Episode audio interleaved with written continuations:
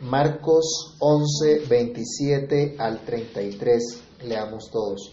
Volvieron entonces a Jerusalén y andando por el templo vinieron a él los principales sacerdotes, los escribas y los ancianos, y les dijeron, ¿con qué autoridad haces estas cosas? ¿Y quién te dio autoridad para hacer estas cosas?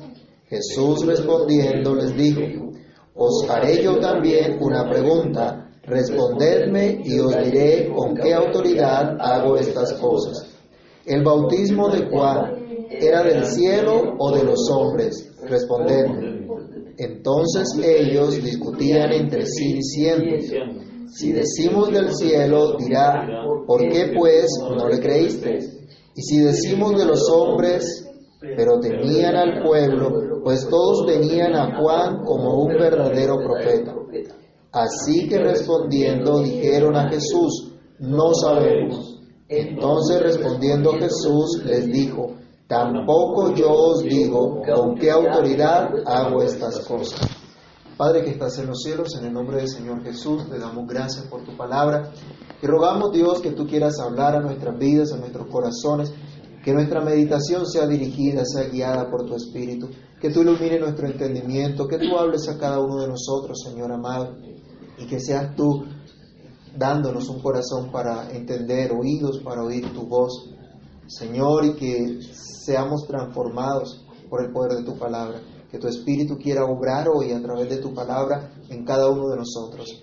Señor mío, nos colocamos en tus manos, colocamos este medio por el cual tú nos comunicas tu gracia en tus manos, pidiendo que por tu Espíritu sea eficaz en cada uno de nosotros. En el nombre de Jesús oramos y te damos muchas gracias. Amén. ¿Pueden tomar asiento, hermanos?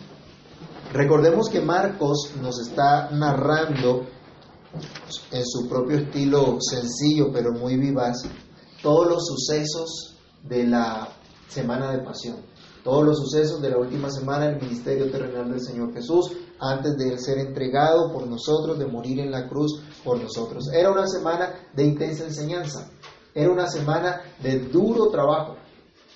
Y recuerden ustedes, en lo que habíamos visto hasta ahora, él iba y salía de Jerusalén se quedaba en una aldea y luego regresaba nuevamente a la ciudad. Había mucho trabajo, pero también había un enfrentamiento de sus enemigos, había un intenso ataque de parte de sus adversarios. La jornada durante esta semana fue muy fuerte, pero la disposición del Señor Jesús de hacer la voluntad del Padre era aún mucho más fuerte.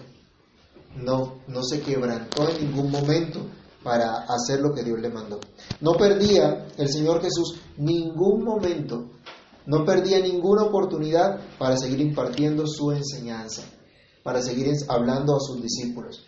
Y no solo a los discípulos, sino también a aquellos peregrinos que llegaban a Jerusalén. Recuerden que para esa época en Jerusalén se estaba celebrando la fiesta de la Pascua, estaba la víspera de la Pascua. Entonces mucha gente llegaba a Jerusalén a celebrar esta fiesta y allí el Señor aprovechaba también la oportunidad para enseñar, para dar a conocer su palabra. Y entonces en el templo, acá el suceso que acabamos de leer ocurre en el templo.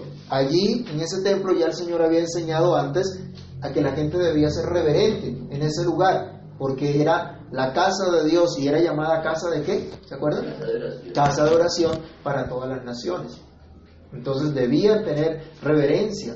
Pero ese templo no era lo que nosotros hoy de pronto consideramos que es un templo, un recinto donde hay unas sillas cómodamente eh, colocadas para que la gente se sienta a escuchar la palabra de Dios. No, eran varios espacios donde estaba la gente, otros espacios donde se hacían los sacrificios, otros espacios donde estaban los sacerdotes ofreciendo como tal los sacrificios y otro espacio donde una vez al año entraba el sumo sacerdote a ofrecer un sacrificio a favor de todo el pueblo para expiar los pecados del pueblo.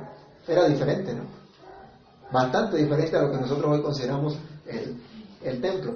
Bueno, allí llegó el Señor. Entonces, había un lugar, unos atrios o unos pórticos donde había como unas escalinatas donde se podía el Señor parar o sentar a dar su enseñanza.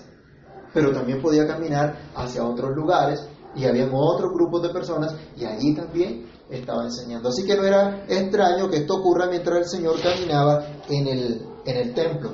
En el templo el Señor había limpiado, había echado fuera a los, a los mercaderes que habían, y también en el templo había tenido misericordia. En el templo también fueron llevados algunos que estaban enfermos y el Señor los sanó.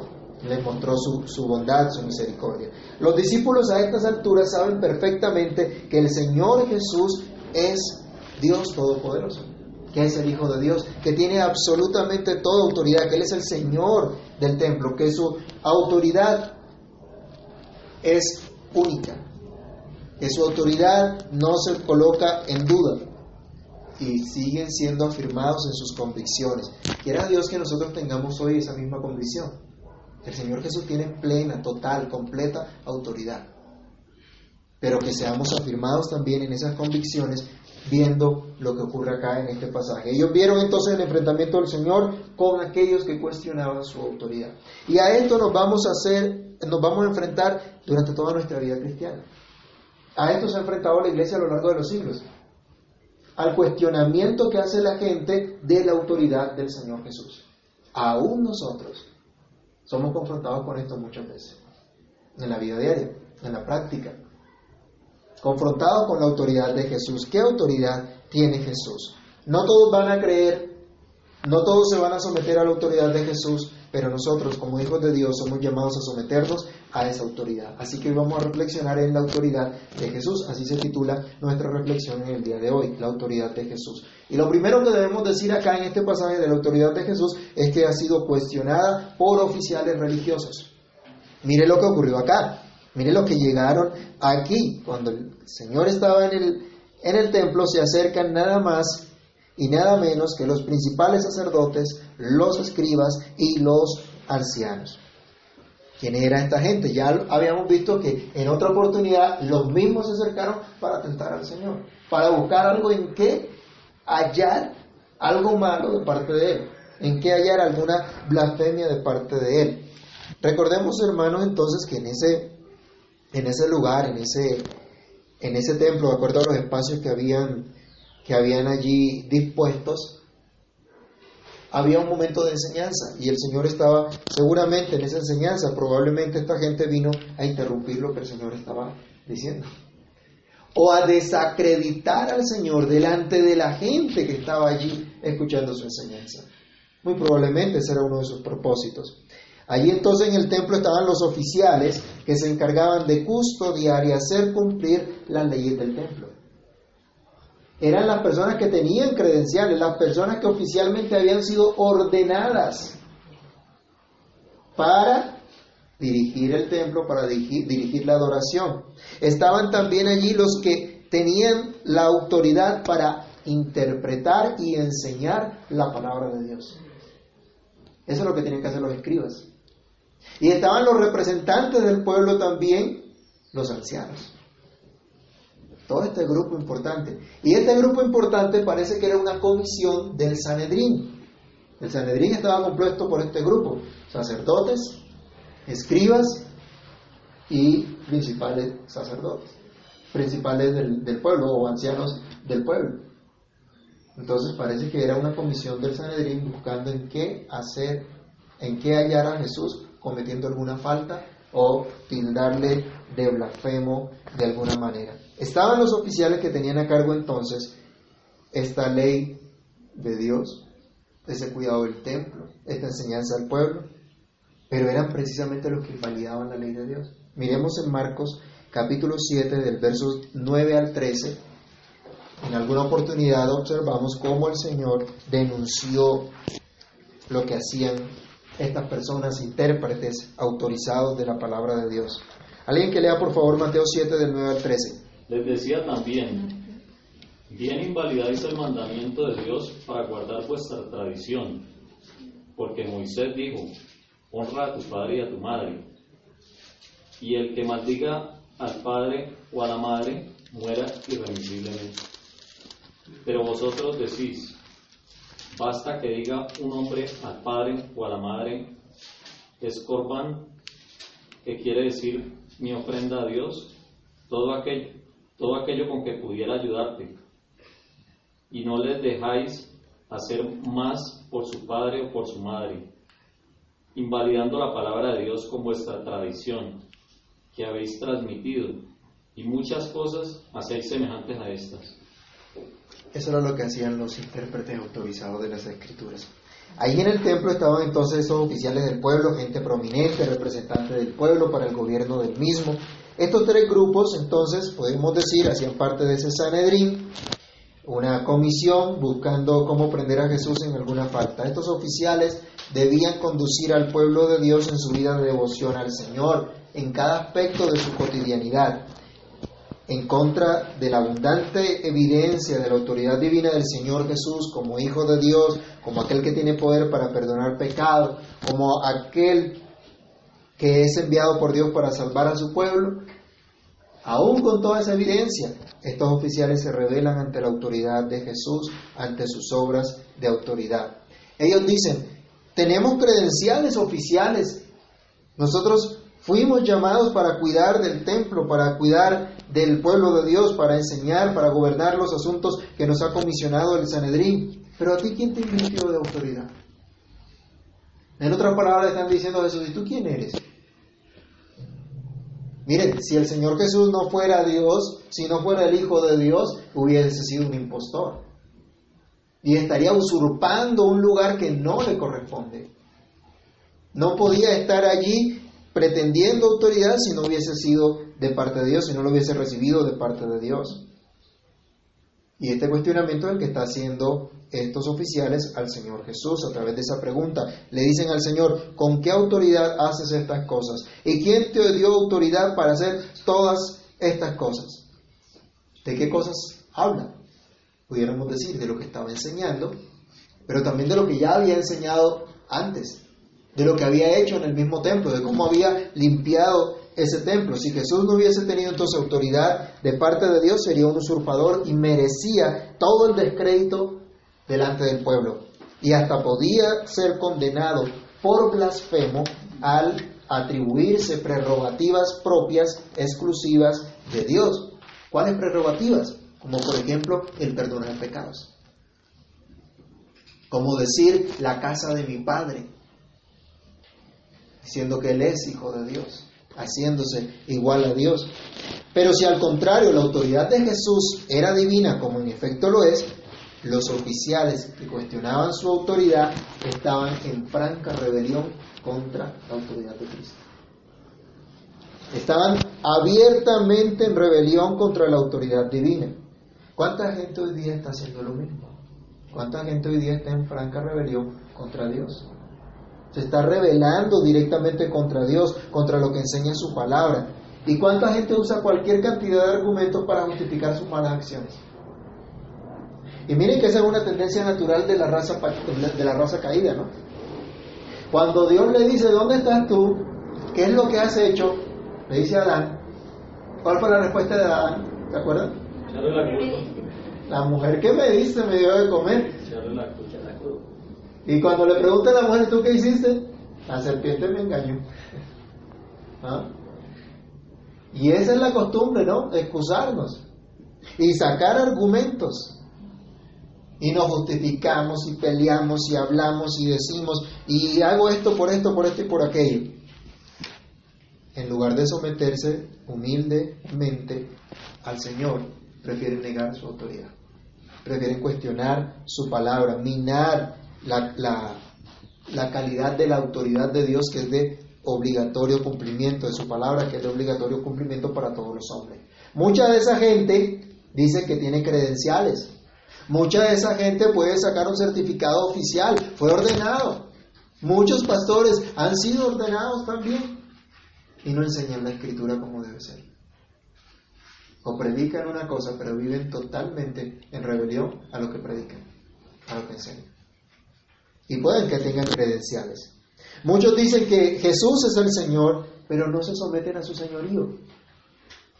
¿No han visto, por ejemplo, una secta que dice en, las afueras de sus, de sus templos, Jesucristo es el Señor, pero están hablando de un Señor totalmente diferente? No predican realmente a, a Cristo. Cuestionan las palabras del Señor Jesús, cuestionan la autoridad de Jesús y les parece ah, mejor hacer lo que ellos consideran en lugar de lo que Dios dice. Se llenan de argumentos para justificar sus malas acciones, pero en el fondo saben que están en rebelión contra Dios. A diferencia de este tipo de gente, la autoridad de Jesús es reconocida por personas sencillas, y ese es el segundo punto. La autoridad de Jesús es reconocida por personas sencillas. ¿Cuál fue la respuesta acá del, del Señor? Volvamos a leer en Marcos, aquí en el capítulo 11, versículo 27 y 28. Volvieron entonces a Jerusalén y andando él por el templo vinieron a él los principales sacerdotes, los escribas y los ancianos y les dijeron, ¿con qué autoridad haces estas cosas? ¿Y quién te dio autoridad para hacer estas cosas? Jesús respondiendo les dijo, os haré yo también una pregunta, respondedme, y os diré con qué autoridad hago estas cosas. ¿El bautismo de Juan era del cielo o de los hombres? Respondedme. Y que cavilaban. Ellos discutían, bueno, si decimos del cielo, va a decir, bueno, ¿y por qué no le creyeron? Porque no se sometieron a él. ¿Y por qué no creyeron a lo que él estaba diciendo? Y si decimos de los hombres, nos apedrea el pueblo. Porque todo el pueblo sabe que Juan era un profeta. ¿Mm? En esta pregunta el Señor deja ver cómo aún personas sencillas que no tienen credenciales de oficiales han podido reconocer lo que los oficiales no han reconocido. Porque al bautismo de Juan, ¿cuántos fueron? A la predicación de Juan, ¿cuántos creyeron?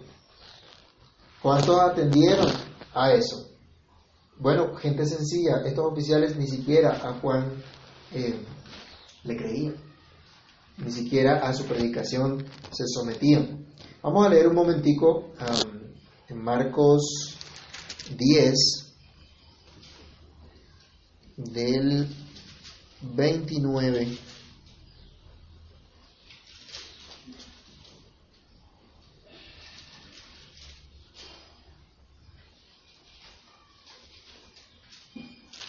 Perdón, no es, no es, no es Marcos, era, no es Marcos 10, sino la cita que habíamos leído acá, donde el Señor hace referencia al bautismo de, de Juan, aquí 29 al 32, Marcos 11, 29 al 32, ya lo leímos.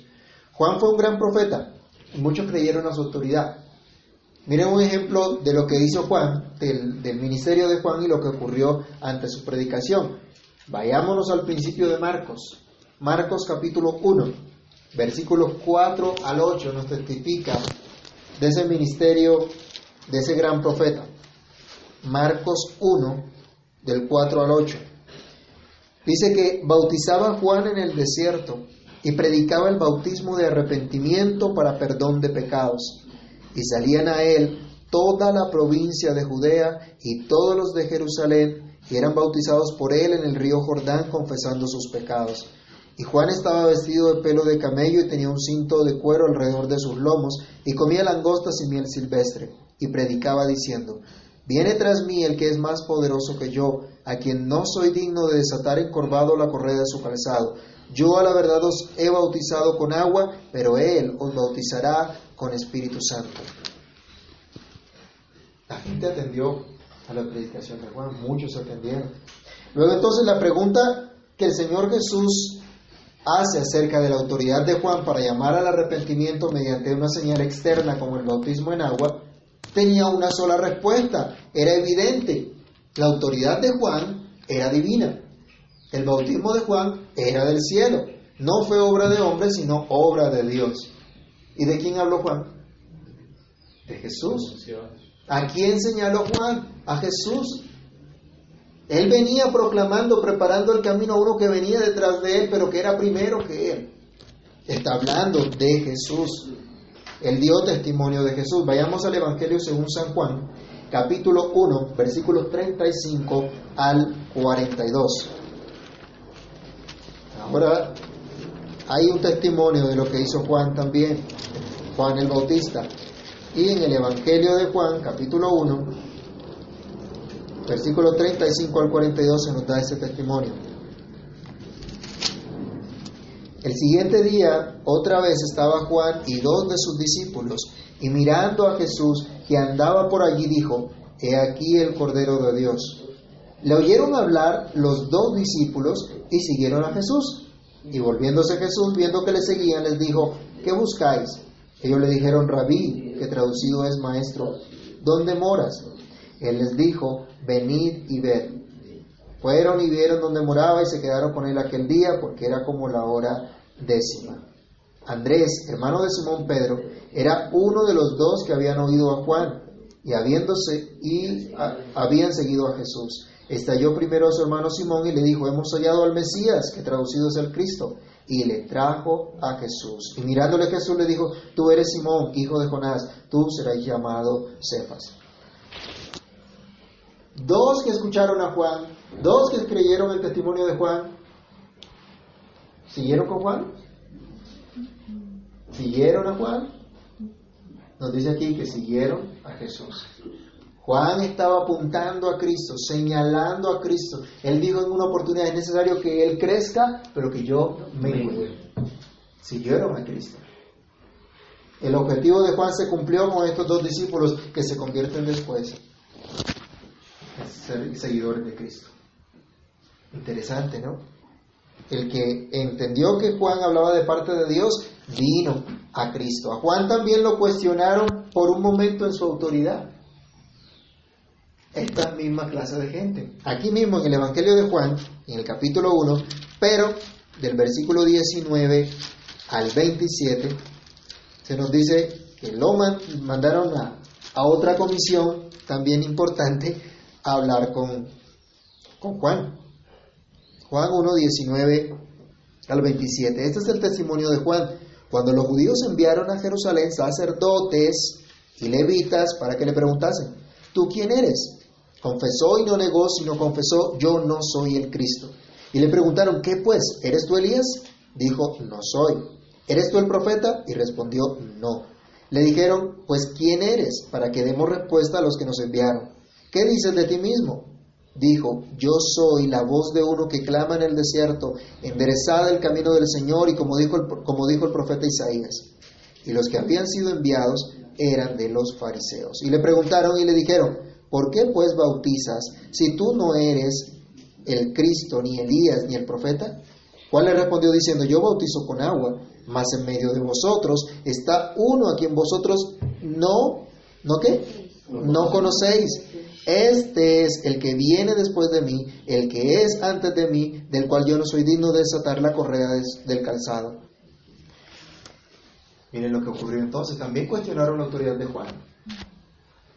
Y otro grupo, al ver que el pueblo venía Juan, dijeron, pues vamos también, como para no quedar mal. ¿Y cuál fue la respuesta de Juan? Eso nos lo dice ya Mateo, capítulo 3, versículo 7. Juan les predica, generación de víboras. ¿Quién los enseñó a oír de la ira venidera?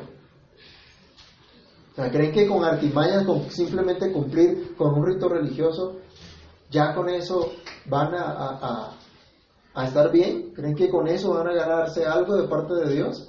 Y le dice, hagan frutos dignos de arrepentimiento. Los que iban a ese bautismo de Juan tenían que de verdad estar contristados por su pecado y venir delante de Dios confesando sus pecados. Pero ellos simplemente estaban cumpliendo un requisito. Es decir, no estaban convencidos de esa autoridad plena de parte de Dios que había dado a Juan. Entonces, a pesar que la mayoría del, pueblo creyó a Juan, lo consideró un profeta, y hasta el mismo Señor Jesús lo consideró así, porque cuando él habla a sus discípulos acerca de Juan, le dice, ¿a quién salieron a ver en el desierto? ¿A un profeta? Le dice, sí, y más que un profeta porque él era el que había preparado el camino al Señor. A pesar de esto, los oficiales que van a hablar con Jesús, que cuestionan la autoridad de Jesús, no se sometieron a la autoridad de Juan tampoco. Aunque sabían que tenía autoridad de parte de Dios, aunque la evidencia que tenían es que realmente este era un profeta de parte de Dios. Ellos no enseñaron al pueblo, ojo con eso, ellos no enseñaron al pueblo o no hagan caso a la, a la predicación de Juan. Ellos no señalaron al pueblo, no señalaron a Juan delante del pueblo como un hereje. Ellos no le decían a la gente, no, no se vayan a bautizar, no le crean a Juan. Sabían que había una autoridad allí, pero no se sometieron a ella. ¿Se acuerdan lo que dice Santiago de los que dicen que creen, pero sus obras demuestran lo contrario? Dice, ¿tú crees que Dios es uno? Bien haces. Pero los demonios también creen y tiemblan, aunque no se someten a la autoridad de Dios, no se someten para obedecer al, al Señor, para rendirse a Él, porque se rebelaron contra Dios. Esta gente temía al pueblo que los apedreara y decían que Juan no era autoridad para, no tenía autoridad de parte de Dios para predicar, para bautizar el, bautismo, de, en bautismo de arrepentimiento. Pero, miren interesante esto, ¿no? Le temían al pueblo que los fuera a apedrear, pero no le temían a Dios, que era el que le había dado autoridad a Juan. ¿Cuánta gente vive de lo mismo hoy día? Se preocupa por las apariencias y se preocupa por lo que los demás digan, por lo que las demás personas puedan pensar de ellos y no se preocupan por lo que Dios dice. ¿Será que nos pasa a nosotros algo similar? Que de pronto consideramos más importante lo que las demás personas consideren de nosotros que lo que Dios considera. Mucha gente se escuda entonces detrás de una mentira, así como hizo esta gente, diciendo, no sabemos. Se salieron por la tangente. La evidencia demostraba que el, que el bautismo de Juan era de Dios, no de los hombres. Pero ellos se atreven, ellos dicen, no sabemos. ¿Pero por qué? Porque ya habían calculado, si decimos que es de Dios, Él nos va a decir, ¿y por qué no le creyeron entonces? Porque Juan habló de Jesús. Entonces simplemente para no reconocer la autoridad de Jesús, para no someterse a la autoridad de Jesús, dicen, no sabemos. Y no son pocos hermanos los que hoy también suelen decir, no sabemos, o no sabíamos que eso era malo, no sabíamos que eso no le agrada a Dios. O la ponen de otra forma y dicen, ¿y qué tiene de malo? ¿No han escuchado algunas veces también? Ahí todo el mundo lo hace, ¿qué tiene de malo? No, Dios dice que no es así, punto. Ah, no, yo no sé. Pero sí saben. Sí saben. Sí tienen conocimiento. Saben lo que le agrada a Dios, lo que no le agrada. Saben lo que dice la palabra de Dios, lo que está bien, lo que está mal. Hay otros que dejan, a diferencia de estos, hay otros que dejan a un lado todos esos argumentos, dejan sus justificaciones a un lado, escuchan la voz del Señor, reconocen la autoridad de Jesús como Rey y como Señor y le dicen a Dios, sé propicio a mí, pecador. Otros, como el apóstol Pablo, y si nos identificamos con Él, nosotros también podemos decir que Cristo Jesús vino a salvar a los pecadores, de los cuales yo soy el primero. ¿Qué justificación podemos dar al Señor? Personas sencillas simplemente reconocen la autoridad de Jesús.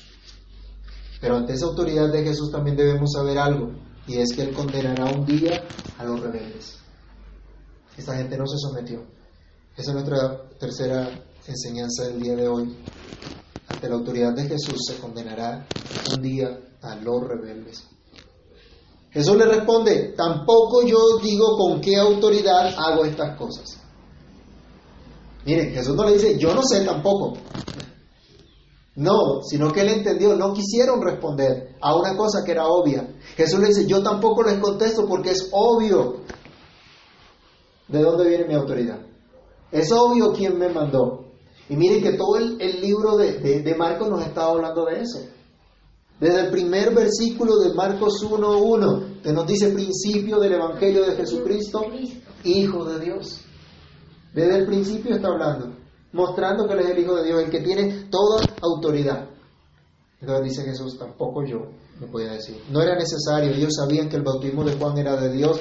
De la misma manera, la autoridad de Jesús venía de parte de Dios porque Él es el Hijo de Dios, aquel que el Padre señaló para que se le escuchara.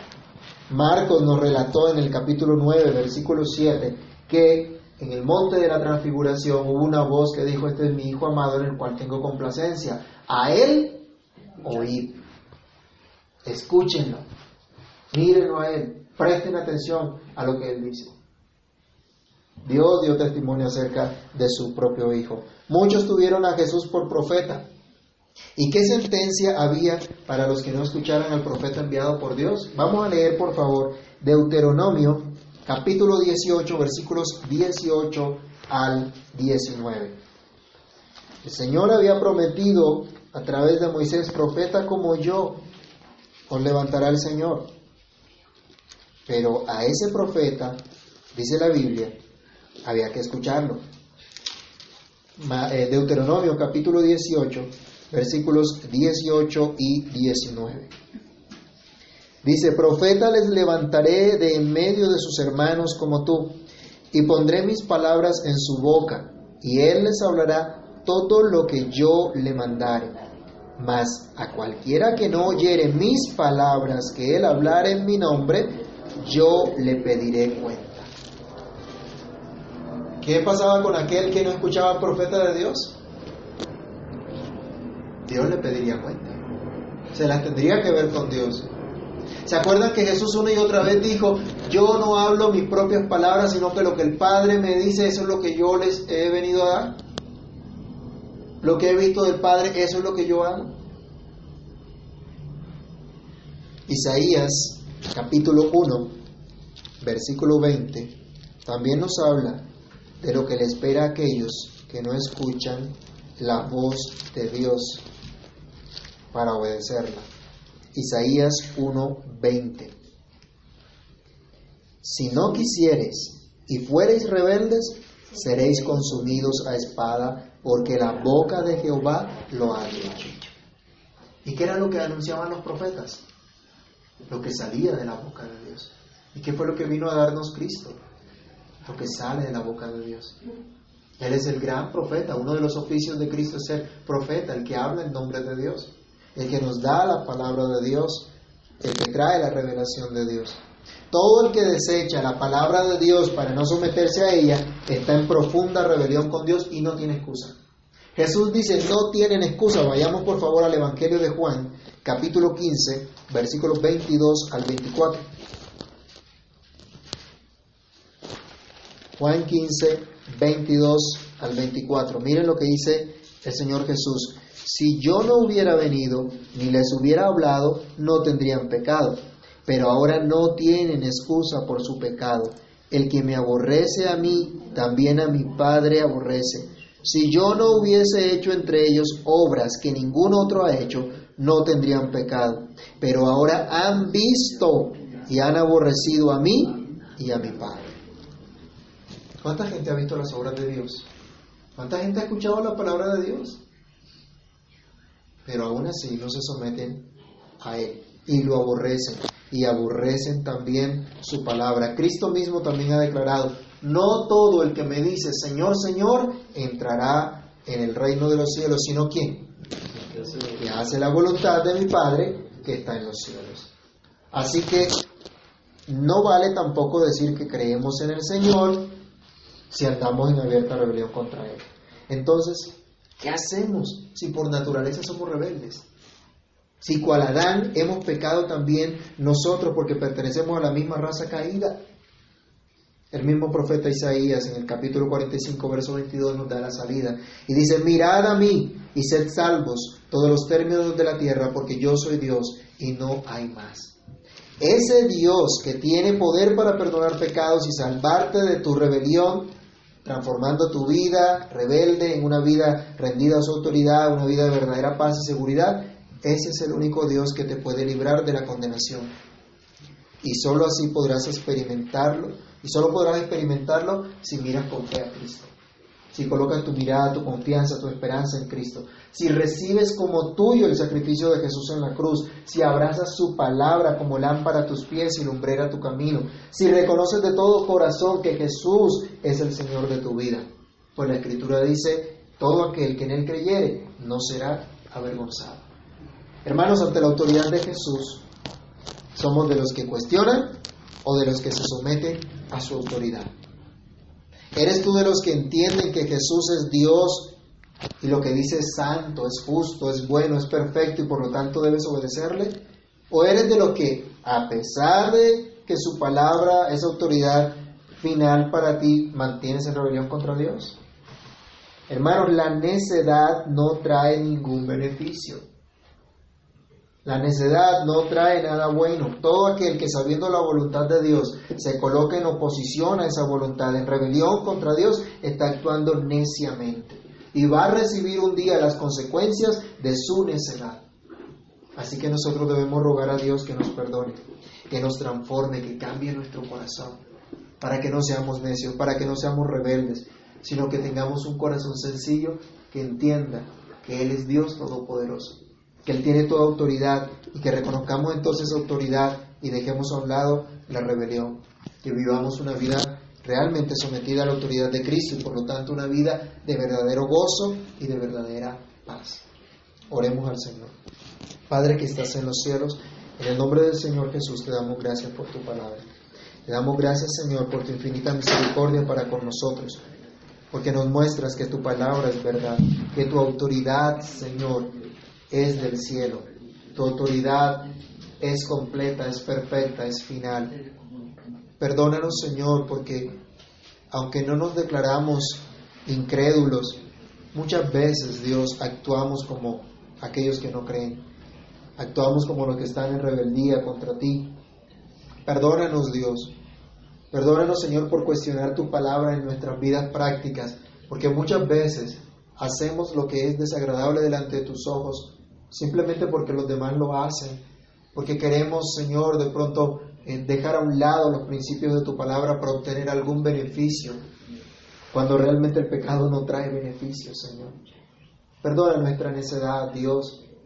Quita toda necedad de nuestro corazón y danos tu gracia, Señor, para creer realmente tu palabra, para creer realmente lo que tú dices, para no cuestionar, para no dudar de tu autoridad, sino entender que tu palabra es justa, es perfecta, tu mandamiento es bueno, es santo. Ayúdanos a comprender esto, Dios, de tal manera que realmente vivamos vidas sometidas a tu palabra. Señor, sin ti nada somos, sin ti nada podemos hacer. Rogamos que obres en nuestros corazones, que obres en el corazón de cada uno de los tuyos, de cada uno de los hermanos, Dios, que tú has colocado en este lugar. Que tu gloria y tu poder sea evidente en cada uno de nosotros. Que nuestra sumisión a tu autoridad sea real siempre. Ayúdanos, Padre, y obra en nuestros corazones para la gloria de tu nombre. Te lo pedimos, oh Señor, te damos muchas gracias. En el nombre de Cristo Jesús, nuestro Salvador. Amén.